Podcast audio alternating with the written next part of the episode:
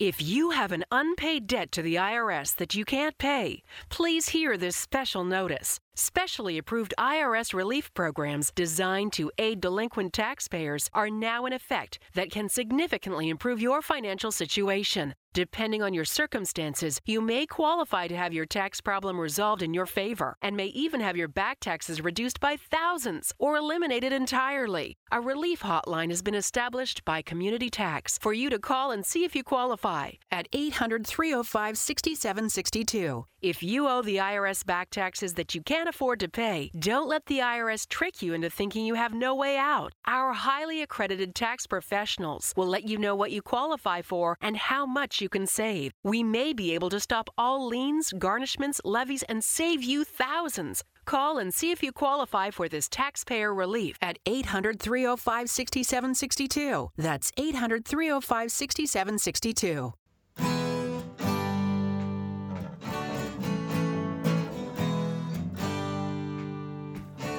Bem-vindo a mais um podcast do Senhor Tanquinho. Eu sou o Guilherme. E eu sou o Rony. E aqui a nossa missão é deixar você no controle do seu corpo. Olá, Tanquinho. Olá, Tanquinha. Sejam bem-vindos a mais um episódio aqui do nosso podcast.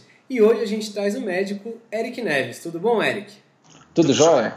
Como é que estão vocês? Tudo ótimo por aqui também. Uh, Eric, você pode começar falando um pouquinho de você, que a gente sabe que você é médico, que você gosta bastante da abordagem comida de verdade, low carb. O que, que você pode começar se apresentando assim para o pessoal que está ouvindo a gente? Então, uh, eu sou aqui de Brasília.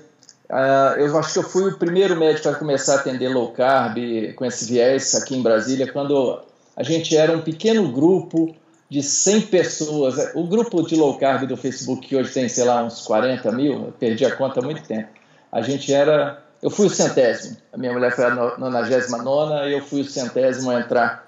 Então tinha muito pouca gente, era uma patotinha, um panelinha que discutia muito isso. Entre elas estava, entre essas pessoas estava o Dr. Souto, e foi aí que a gente começou o contato sobre isso. Mas até antes disso, ah, por que, que eu entrei nesse grupo no fim das contas? É, eu, vamos dizer, eu, eu sempre fiz esporte, né? Eu me redescobri nadador é, nos, em 2010, mais ou menos, aí comecei a competir e resolvi fazer um Ironman. E quando eu comecei a treinar para o Ironman, eu fui escolher um tênis para calçar, né? E foi engraçado porque eu vi que a melhor tênis para correr era correr sem tênis. Hum porque afinal a gente evoluiu para isso. E aí eu me levei para um, um lado da, da corrida descalça, conheci muita gente, e uma dessas pessoas, o Adolfo Neto, que é um, é um professor de informática, de computação lá de Curitiba, ele postava algumas, muitas coisas sobre corrida descalça e que de repente começou a postar algumas coisas sobre alimentação, sobre alimentação.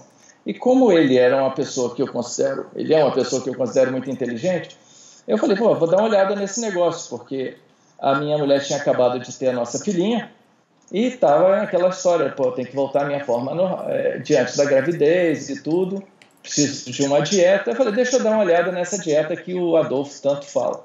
E aí eu fui dar uma lida e quando eu comecei a ver as evidências, quando eu comecei a ler os livros que o Dr. Souto indicava, as coisas se tornaram muito evidentes para mim.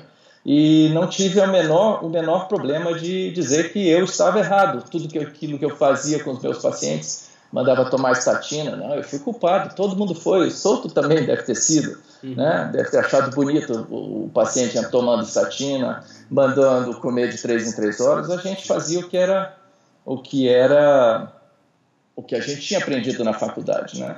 E depois é que a gente parou para se questionar o que que estava o que estava fazendo, por que estava fazendo aquilo, e, viu, e vimos que não era nada disso. Então, ah, com essa pegada low carb, eu, eu comecei a atender num consultório, a gente ficava atendendo muita gente, eu tenho cinco anos atendendo em consultório low carb aqui em Brasília, algumas, se bobear, algumas toneladas de, de, de pacientes, de peso perdido pelos meus pacientes, né? É, então você mencionou bastante essa perspectiva evolutiva, né? essa perspectiva que está muito alinhada com o fato de também, como você mencionou, correr descalço. E antes de a gente mergulhar nessa parte da corrida e tal, que a gente também ficou curioso com a sua história, o que, que a gente de fato evoluiu comendo? Porque as pessoas muitas vezes que não conhecem a palio ou conhecem de ouvir falar, elas têm sempre um espantalho, um, uma caricatura da dieta que elas gostam de criticar, por exemplo. Então, o que, que de fato o ser humano evoluiu comendo? Então, eu conto. Eu, boa parte das, das, ah, das consultas que eu faço, eu começo com uma pergunta para o meu paciente. Quando o paciente conhece low carb, é, é fácil, eu não tenho que fazer toda essa introdução. Mas quando é um paciente que é indicado, que não sabe nada de low carb, eu nem começo com low carb. Eu pergunto para ele: você me dê um exemplo de um animal selvagem obeso. Pode ser, você pode responder, Guilherme, homem, pode responder para mim. É, Dê um exemplo de um animal gordo. Vamos chutar um elefante, por exemplo, uma baleia. Né? Uma baleia, ótimo. Você já viu uma baleia magra? Não. Uma baleia magra, ela está doente. Tá, tá, não está baleia... encontrando comida, é. Exato. A baleia gorda é o formato normal da baleia. Sim. Mas você nunca viu uma baleia mais gorda do que ela deve ser.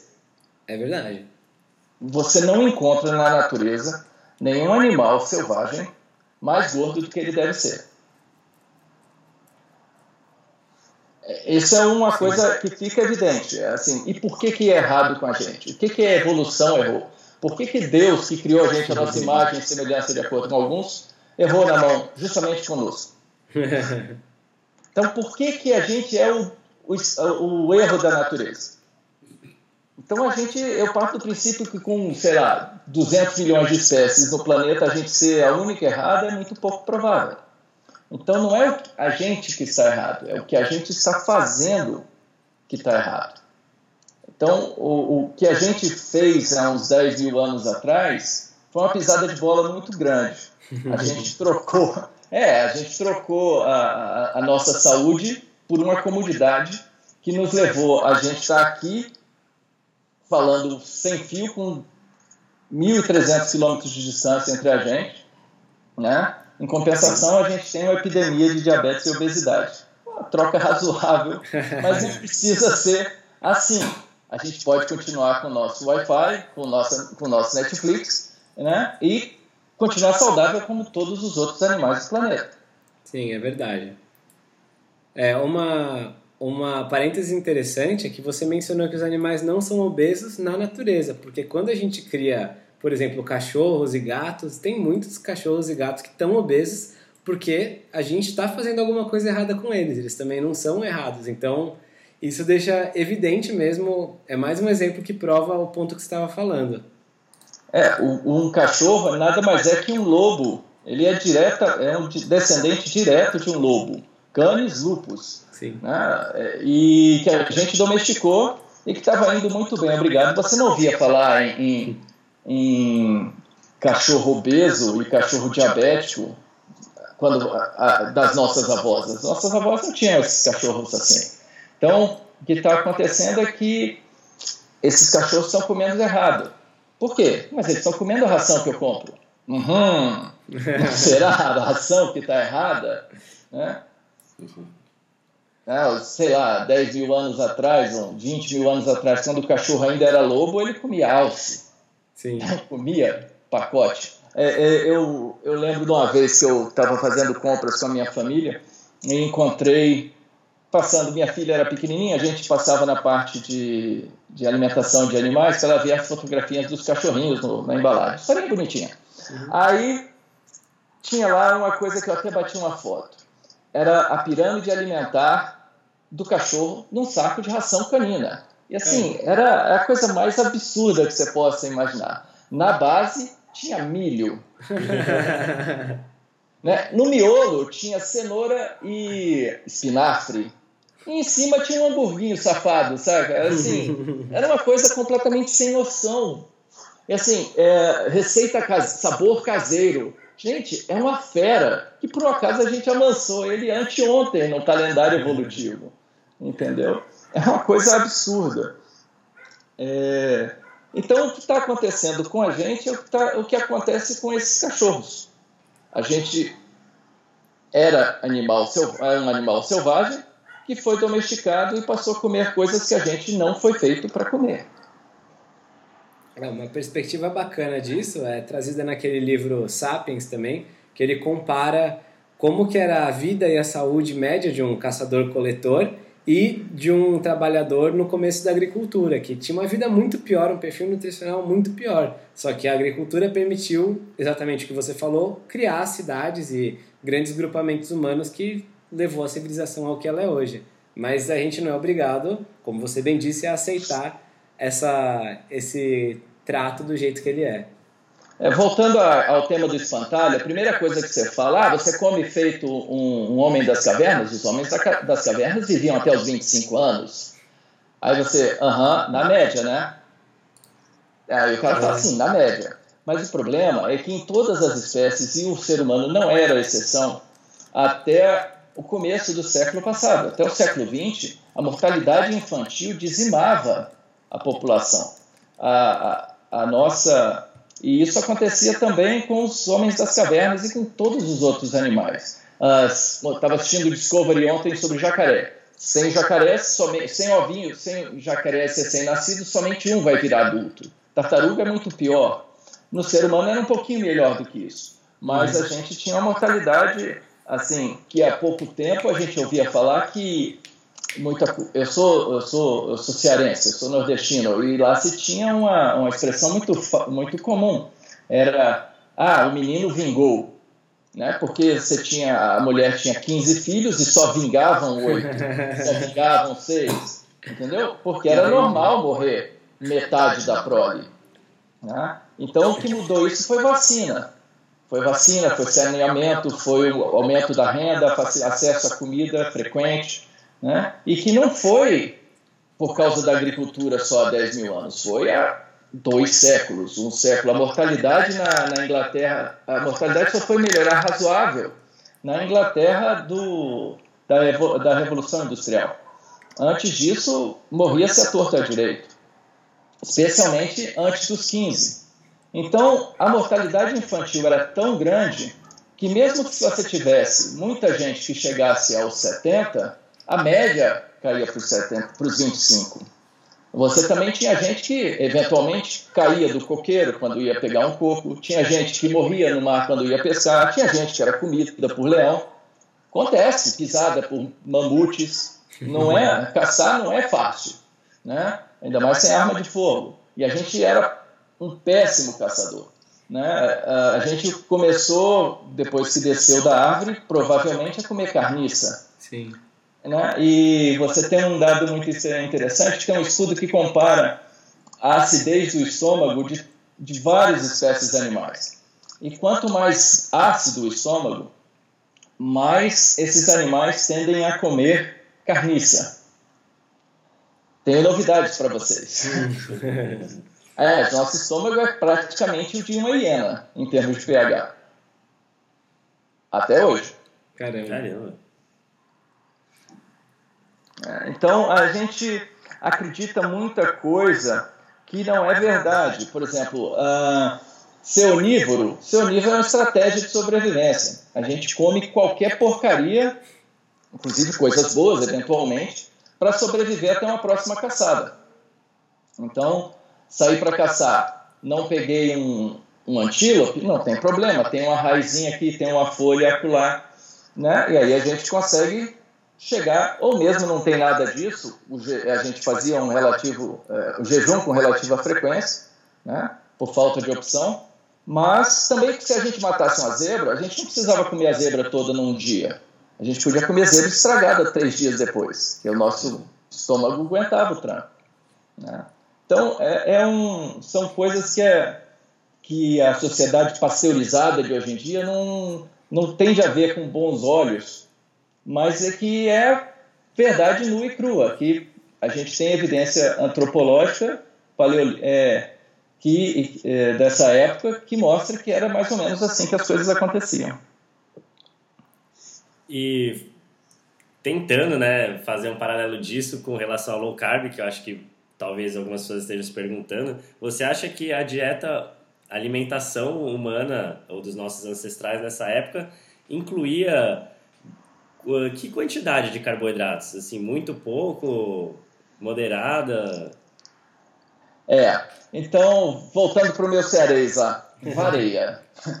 o que acontece é que você não tem uma única dieta paleolítica, Perfeito. né? porque você não tem um, um, local só onde os humanos sobreviveram. Eles nasceram ali na, na o gênero Homo nasceu na, na África é, Oriental, no leste ali para é, é, no chifre da África, Etiópia, Somália, coisas assim, essa região. E daí se espalhou. E quanto mais alto, perdão, quanto mais, quanto a maior a latitude, ou seja, mais perto dos polos, menos carboidrato tinha disponível. Uhum. Né? Porque Sim. você passa a ter menos frutas, menos tubérculos e mais vegetação que os herbívoros especialistas conseguem comer e transformar em carne nutritiva. Sim, então, exato.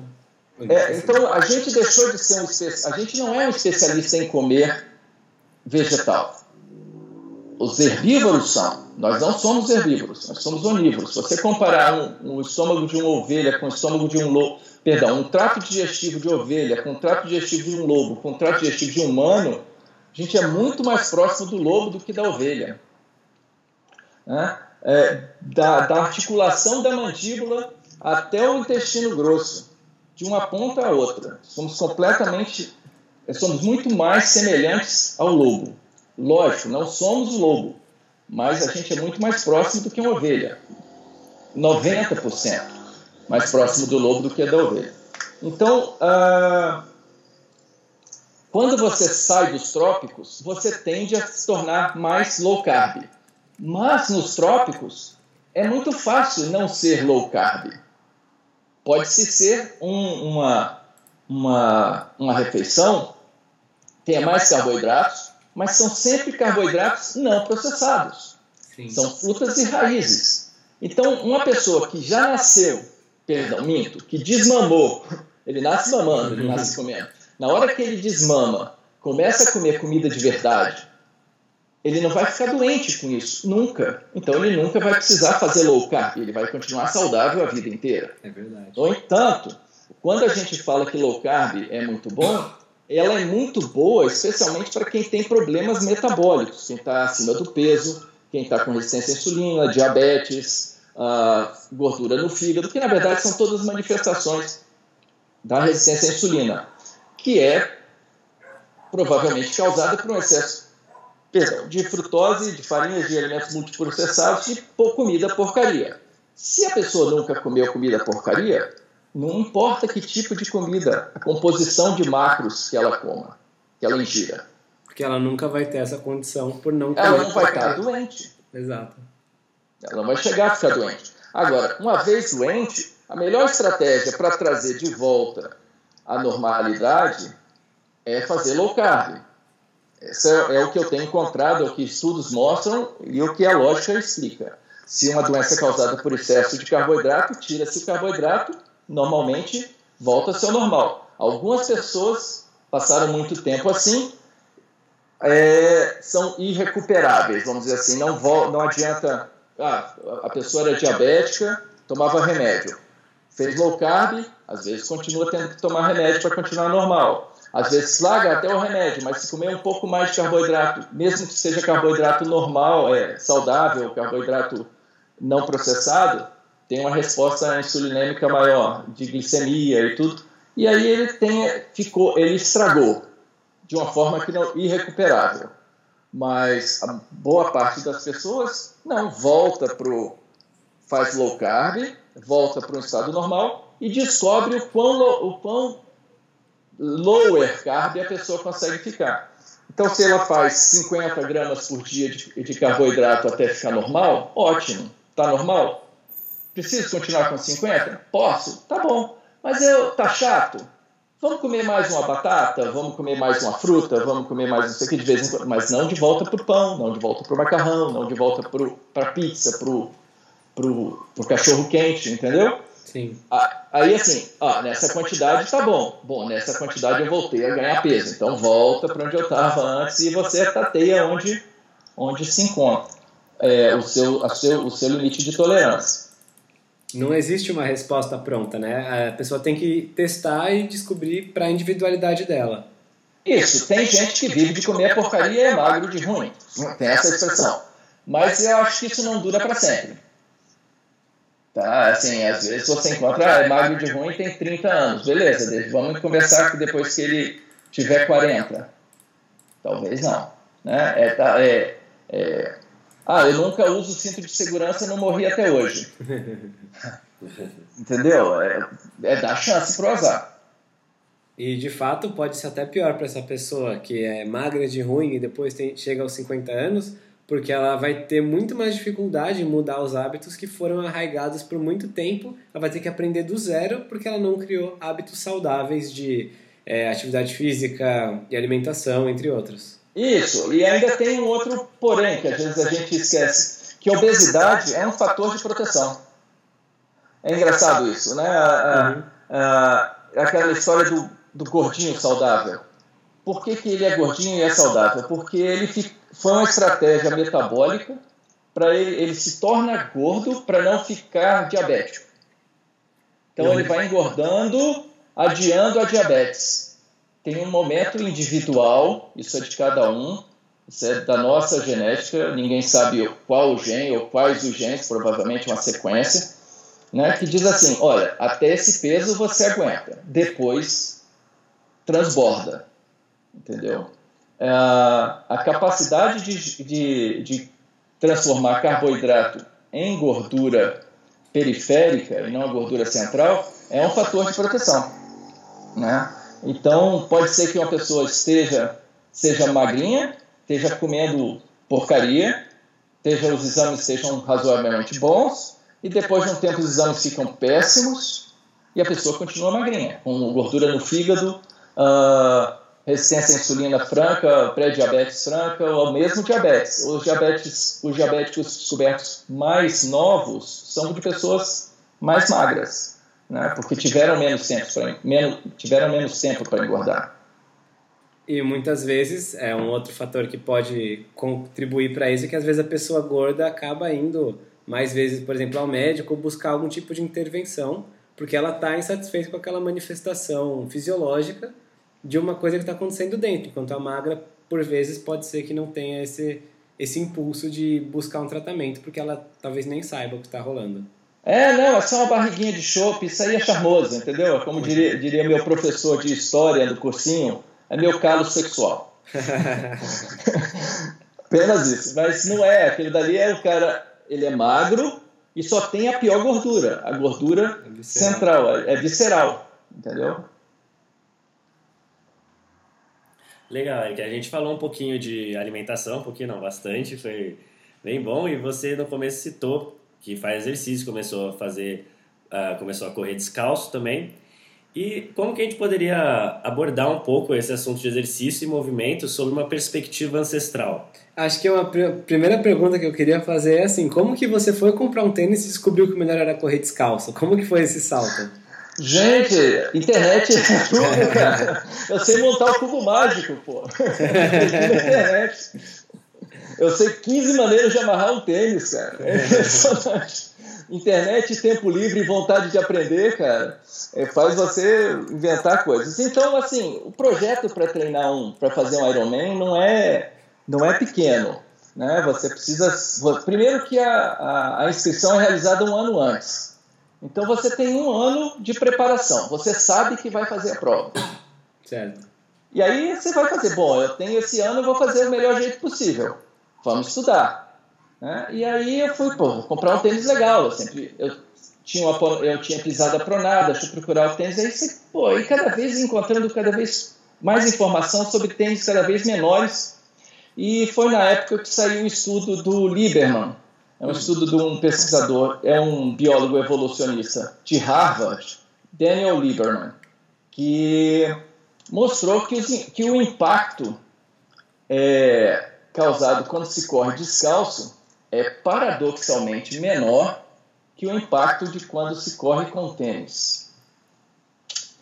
E aí isso mexe com a vida da gente, né? Porque você está acreditando que dois dedos de espuma vão te proteger enquanto descalço você vai tomar pancada. E só que aí você para para ver numa perspectiva evolucionista, porque tem uma frase muito interessante do Theodosius Dobzhansky, que era um biólogo é, ucraniano que naturalizou-se americano, que diz assim: nada na biologia faz sentido, exceto sob a luz da evolução. Então, para para pensar. Se a gente precisasse de dois dedos de amortecimento no nosso calcanhar, dois milhões e meio de anos andando, cara, a gente já tinha esses dois dedos de amortecimento no nosso calcanhar. Então a gente não precisa. O tênis é a solução para um problema que o próprio tênis criou. Então, o amortecimento do tênis foi para fazer com que se corresse de calcanhar. Essa é uma teoria do cara que. esqueci o nome dele agora do criador da Nike, nada, ninguém menos que ele. Ele era um treinador e, e ele tinha, ele pegava, como é que eu faço para os meus alunos, meus, meus alunos correrem mais rápido? Eles, eu posso aumentar a cadência ou eu posso aumentar o tamanho da passada. Como eles já estavam a 200 passadas por minuto e não conseguiam acelerar mais que isso, vamos aumentar a passada. Mas para aumentar a passada, eu tenho que esticar o pé para frente.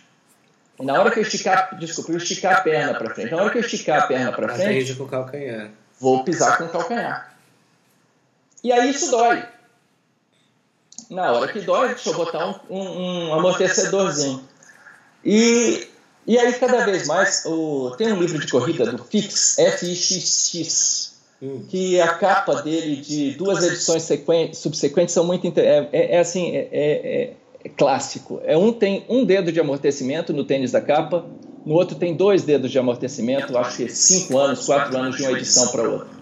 Então você vê logo essa perspectiva de que as coisas estavam mudando. Uhum. E na dieta também funciona assim. A gente para para pensar o que a gente foi feito para comer. Não foi para comer biscoito. Não foi para comer. A, a, gente não evoluiu comendo farinha. Né? E a gente não evoluiu correndo. Aliás, a gente é a única espécie que corre descalço. Eu minto, eu faço até essa brincadeira. Existem cinco seres que correm descalço: os humanos, né? o cavalo com a ferradura, a cachorro de madame, gato de botas e as galinhas do Jeca Tatu. Não tem mais. Não tem. Acabou. O resto anda descalço. No momento que o peixe resolveu sair da lama né, do mar e botou as barbatanas no, no, no solo, ele botou descalço. Então, tá dando muito certo para todo mundo. E a gente andou da África Oriental até a Ásia, atravessou o Estreito de Bering, desceu para a América do Sul, tudo descalço. Se bobear, a gente ainda subiu, né? porque dizem que gente, talvez tenha outra teoria que a gente atravessou o Pacífico e subiu. Porque estão achando coisas na, na, América do Sul mais velhas do que o pessoal do, que passou pelo Estreito de Bering. Ah, então não legal. tem outra maneira de, de explicar se não for a nado ou a barco, mais provável. É, de toda forma, foi descalça. Foi descalço, sempre. Então, o primeiro sapato tem, sei lá, 50 mil anos e era, na verdade, um monte de folha amarrada no pé, mas é, era para proteção e não era tanto para amorte, é, é, amortecer, né? aumentar o amortecimento. O amortecimento é necessário, mas o amortecimento tem que ser próprio. A gente cria o nosso próprio amortecimento. E o tênis tira a, a, a a, propriocepção, a sensação da pancada, porque a gente precisa se proteger. A gente acha que está correndo em nuvens e acaba não se protegendo. Ah, estou pisando, estou é, pisando em nuvens, não preciso preparar minha musculatura e minhas articulações para pisar, para amortecer. Eu entrego isso ao tênis e o tênis não, não, não entrega isso de volta para você. a proteção do impacto do tênis é muito menor do que se propagandeia. Então você diria que o uso de tênis ele impede alguma das adaptações que seriam necessárias para se melhorar na própria corrida?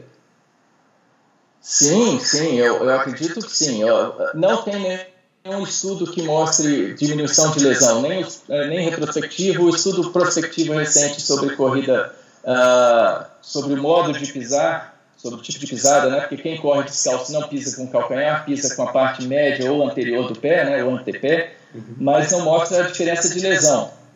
Mas é, você tem outros estudos indiretos que falam que, que mostram que as coisas funcionam melhor quando se corre do jeito que a gente foi feito para correr. o estudo de, do Lieberman, né, aquele de Harvard, uhum. foi feito uh, na África com populações é, habitualmente descalças né, e mostrava que eles corriam pisando com o antepé. Uma pergunta que, que surgiu para mim, eu não conheço muito sobre corrida, muito menos descalça, mas isso é verdade também para correr em terrenos que não estavam disponíveis antigamente, como asfalto e coisas assim? É muito engraçado, mas você corre no asfalto. Cara, asfalto é o melhor lugar para correr. É. Ele é liso, ele não é irregular. Eu sei onde eu estou pisando, eu vejo que eu estou pisando. Na grama, a grama para correr na grama, a gente precisa criar casco. Para correr no asfalto, não precisa criar casco. O meu pé é, na época que eu corria mesmo, que eu treinava, meu pé era liso, muito mais liso que o pé da maioria das moças aí que toda semana tem que estar tá lá no banho lixando, tirando o calo por causa dos sapatos altos e tudo. Eu não tinha calo. E não era porque eu lixava o sapato, no, o pé no asfalto. Não, é porque o jeito de pisar é completamente diferente e não provoca calo. Mas o, a, a vantagem da, da, da, do asfalto é que ele é regular. Você olha, ah, tem um caco de vidro. É, é só não pisar. Tem uma, tem uma piada que me lembra assim. Ah, mas você, é, você não, não pisa no vidro, não pisa no, num prego? Eu estou vendo, eu só desviar. É aquela piada clássica, que agora eu acho que não pode nem mais contar de quem é, né? Mas você diz assim, nossa, uma casca de banana, vou cair novamente. Pelo amor de Deus, desvia, né, cara? Então, é, é, já na grama não. Na grama tem uma pedrinha escondida ali, tem um caco de vidro que você não vê. E aí na grama, no, no, no mato, na, na, na, savana, no cerrado, aí sim você precisa criar um, um, um, uma, uma, uma, espessura de derme no, na, na sola do pé que realmente te proteja. Né? Tanto que eles usa, passavam a usar os, as folhas amarradas, o couro amarrado, mas não era para proteção de impacto, era para proteção contra os elementos externos. Certo. É muito interessante isso, Eric, até porque a gente, como não é muito ligado nessa parte da corrida, a gente acaba se apegando muito no, na parte evolutiva da alimentação, mas tem tudo a ver também com relação ao, ao movimento, né, a corrida também. E com relação, é, já que a gente está falando de exercício, você, você tem quais outros hábitos eh, saudáveis na sua rotina, além de correr? Dormir, eu acho que é uma coisa que a gente está deixando muito de lado. É verdade. É, a gente tem muita coisa para fazer durante o nosso trabalho é, e a gente quer aproveitar a nossa hora livre para com lazer e a gente acaba invadindo a nossa hora de sono. Dormir é uma coisa que é muito pouco falada, mas é uma coisa muito importante. Tem estudos que mostram que você dorme de, se você dormir menos do que deve, você tem alterações da sensibilidade à insulina no dia seguinte. É. É, dormir é importante. É, essa história de colocar relógio para despertar, eu ouvi uma, um, eu li, eu li não sei de quem agora. Acho que foi do Rob Wolf. Mas ele está preconizando não colocar relógio para despertar colocar relógio para dormir, botar o alarme para dormir. 10 da noite, vou acordar às 6 da manhã, 8 horas de sono, 10 da noite toca o relógio, põe o pijaminha, vai para a caminha. Entendeu? E você naturalmente às 6 da manhã acorda.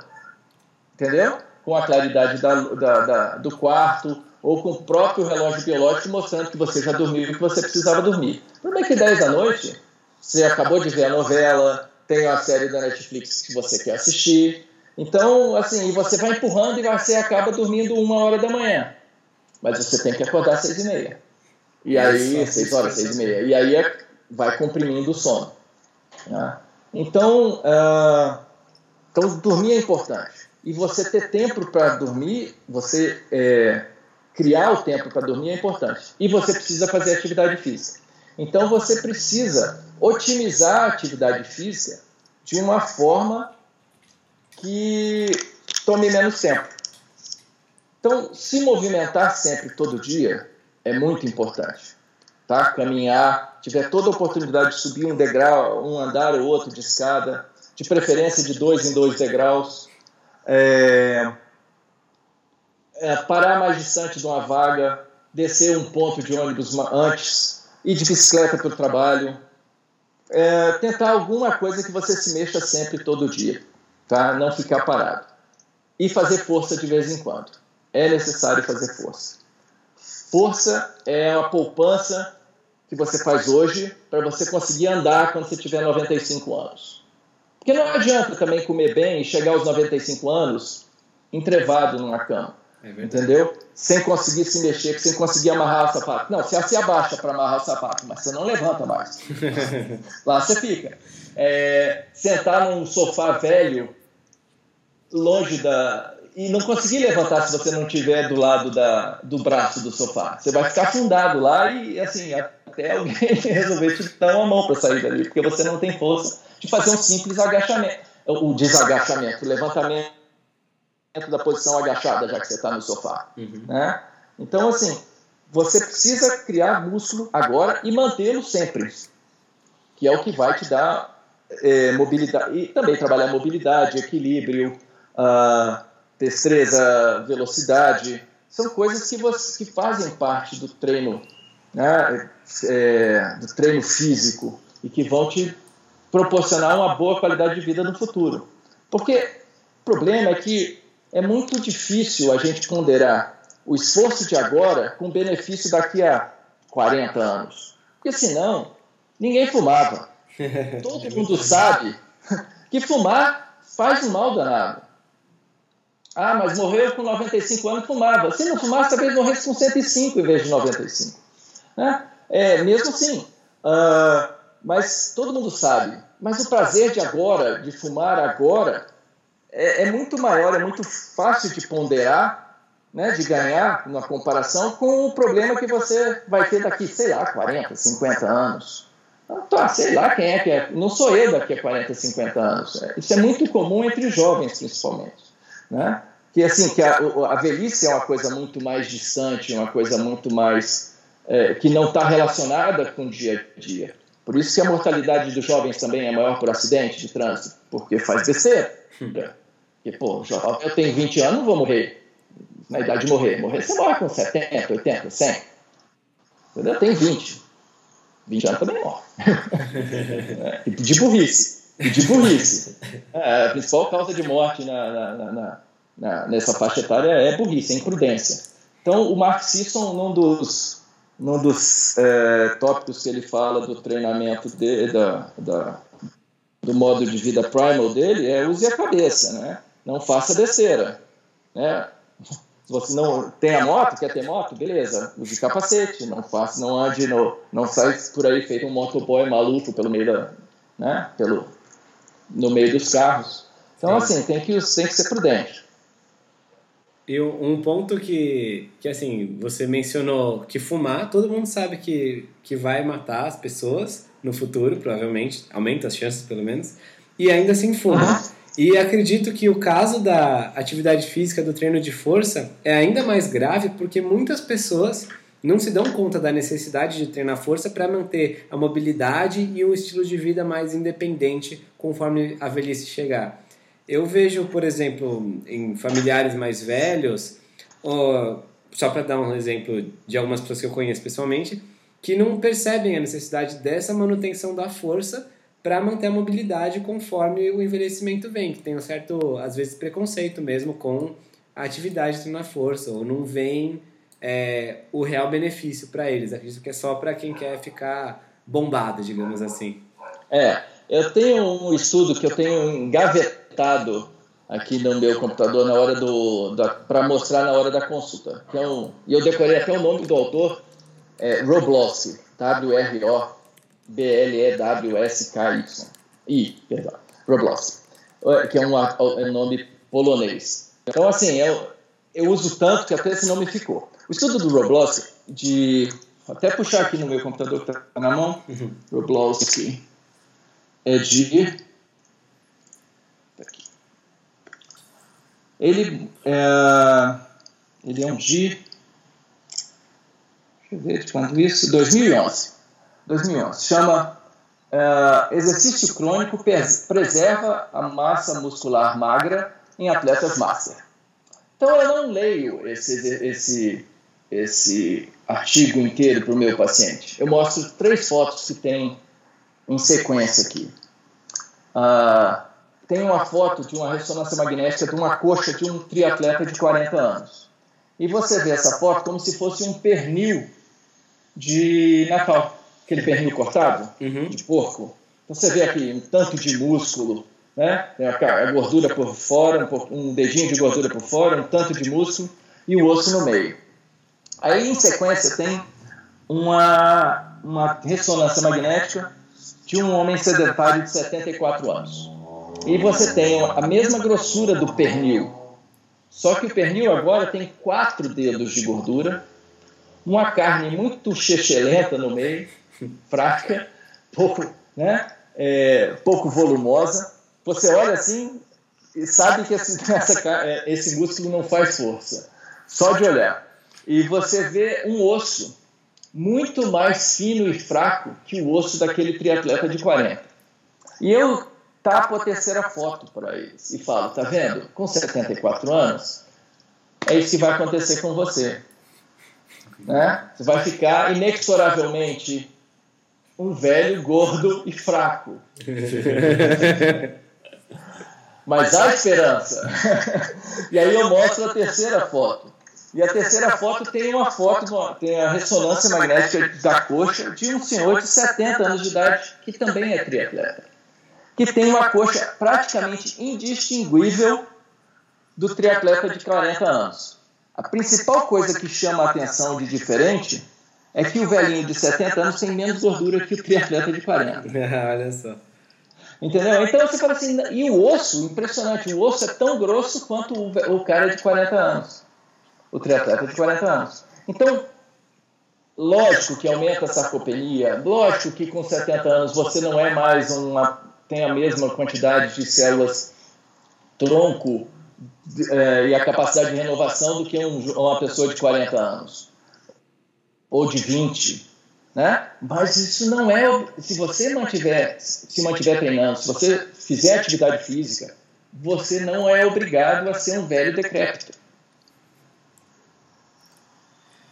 Acho que é, acho que é perfeito para como uma frase que a gente gosta, que não é só você adicionar anos na sua vida, você não vai só viver mais, é adicionar vida nos seus anos, você vai viver melhor, você vai viver mais e melhor com esse tipo de preocupação de conseguir se mover de maneira inteligente, se alimentar de maneira prudente e, como você falou, não morrer num acidente por uma besteira. É, não morrer de burrice. Pô, legal, que acho que esse assunto, esse tópico encerrou bem.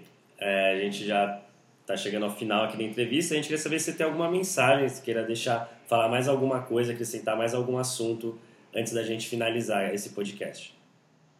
Então, eu vou, acho que eu vou adiantar um pouquinho. Uh, a gente está gravando isso no dia 21 e no dia 20 de fevereiro saiu o estudo, o Diet Fits, foi publicado, onde mostrava que low carb e low fat eram equivalentes ah, nesse sim, estudo. A gente viu. Né? Então, é, o Souto deve falar no podcast dele, o Deus e o Mundo vai comentar sobre isso. Eu não vou martelar muita coisa, não. Mas o que é importante, que eu acho que deve ficar, é, é que foi o primeiro estudo que comparou uma dieta low carb boa, saudável, com a dieta low fat boa, saudável. Ou seja, comparou talvez um homem paleolítico do, dos 70 graus de latitude com um homem paleolítico dos 10 graus de latitude. Um homem paleolítico que comia muito low carb, comia low carb com um que comia low fat, comida, comida de saudável, de verdade, não foi comida porcaria. Então, eu acho que para comer bem, a, a, o que talvez estivesse acontecendo é que a low fat automaticamente, vamos fazer low fat, perdão, vamos fazer low carb? Vamos. Qual é a primeira coisa que tira? As porcarias. As coisas com baixo valor nutricional e as, os açúcares e os refinados. Então, o que sobra? Comida boa. Só que o que fizeram nesse estudo? Fizeram a mesma coisa com o outro lado também. Uhum. o lado low carb, o lado low fat, também passou a comer comida boa, com pouca gordura. Então ele se deu bem também. Né? Ah, lógico que o, outro, outra crítica com esse estudo é que o low fat não foi tão low fat e o low carb não foi tão low carb depois do segundo mês. Mas assim, comendo comida de verdade, eles tiveram resultados bem razoáveis. Entendeu? Isso é uma coisa que é importante ficar. Comida de verdade, comida que, que é feita sem rótulos, né? que você sabe do que, que, o que, que tem ali dentro, uh, o que, que você não tem um nome esquisito, um nome químico naquela, dentro daquela composição, que a sua avó poderia preparar sem, sem fazer careta, que diabos é isso que eu estou colocando aqui, né? É, eu acho que é um princípio que todo mundo deve seguir. Tem horas para se fazer low carb. Para mim, tem tido um resultado muito bom, para os meus pacientes também, e eu acho que é a maneira mais fácil de seguir uma dieta. Tem gente que não gosta. Eu acho que é uma, uma, é uma, uma opção, não é a única estratégia. É uma estratégia, é uma outra estratégia e que na maioria das vezes traz uns bons, traz ótimos resultados. Agora eu acho que a melhor estratégia para quem tem resistência à insulina e, a, e, o, e o restante da síndrome, né, que acompanha. É, é a síndrome metabólica. E a literatura Aí concorda com você. Uhum. Acho que então o resumo é basicamente como a comida de verdade. Se for low carb, se você tiver alguma doença, né, alguma condição como síndrome metabólica, resistência à insulina, esteatose, etc., a low carb, pelo menos pelo que a literatura tem até agora, é uma ótima estratégia para isso. Se é a melhor estratégia. A melhor estratégia. É, low carb, para quem tem problema é, de resistência à insulina, é. Não, isso é indiscutível. Já tem vários estudos que mostram, estudos randomizados, prospectivos, controlados, realmente são é, a melhor estratégia low carb para quem tem diabetes e resistência à insulina. E para pessoas saudáveis, só não coma porcaria, basicamente. Você vai continuar saudável se Deus quiser. E não fizer, você não fizer besteira. Perfeitamente, Eric. E você pode deixar os seus contatos, suas mídias sociais, e-mail é, para o pessoal que está acompanhando e quiser acompanhar você também? Lógico. Tudo, tudo que eu.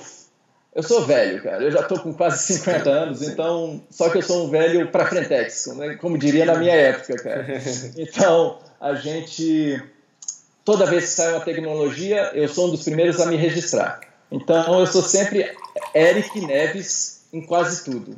Você pode digitar Eric Neves, R-I-K-N-E-V-S, é o meu nome em qualquer lugar. Gmail, é, Instagram, uh, Facebook, onde tiver alguma coisa. O Snapchat é que eu não liguei muito, mas.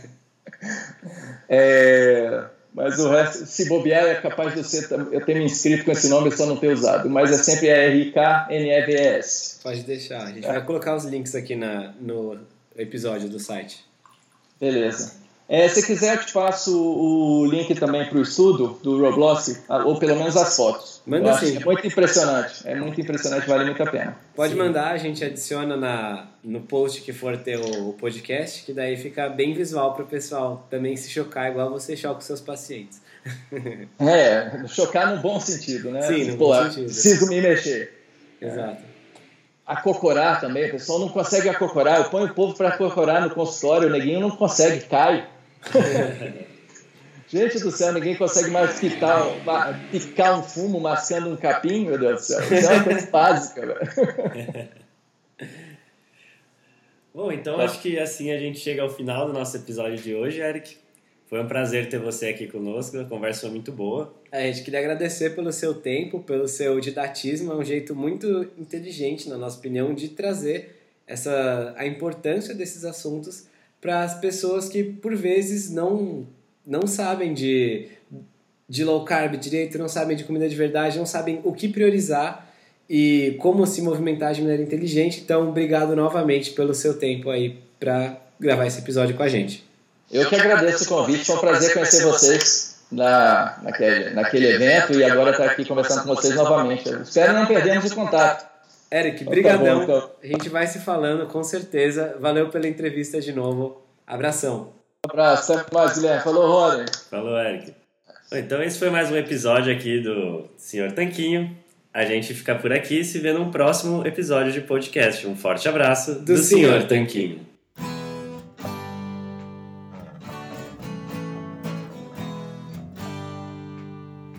Você acabou de ouvir mais um episódio do podcast do Senhor Tanquinho. Não deixe de se inscrever para não perder nenhum episódio com os maiores especialistas para a sua saúde. I'm enrolling in Medicare soon, and it had me a little confused. Then I found myhealthpolicy.com. With myhealthpolicy.com, I could go online and compare Medicare Advantage plans from some top rated national insurers, including $0 monthly premium plans. I could learn about plans in my area and talk with a licensed insurance agent if needed. MyHealthPolicy.com has made doing my research a whole lot easier. My choice, my Medicare, myhealthpolicy.com. I'm enrolling in Medicare soon, and it had me a little confused. Then I found myhealthpolicy.com. With myhealthpolicy.com, I could go online and compare Medicare Advantage plans from some top rated national insurers, including $0 monthly premium plans. I could learn about plans in my area and talk with a licensed insurance agent if needed. MyHealthPolicy.com has made doing my research a whole lot easier. My choice, my Medicare, myhealthpolicy.com. New to Medicare?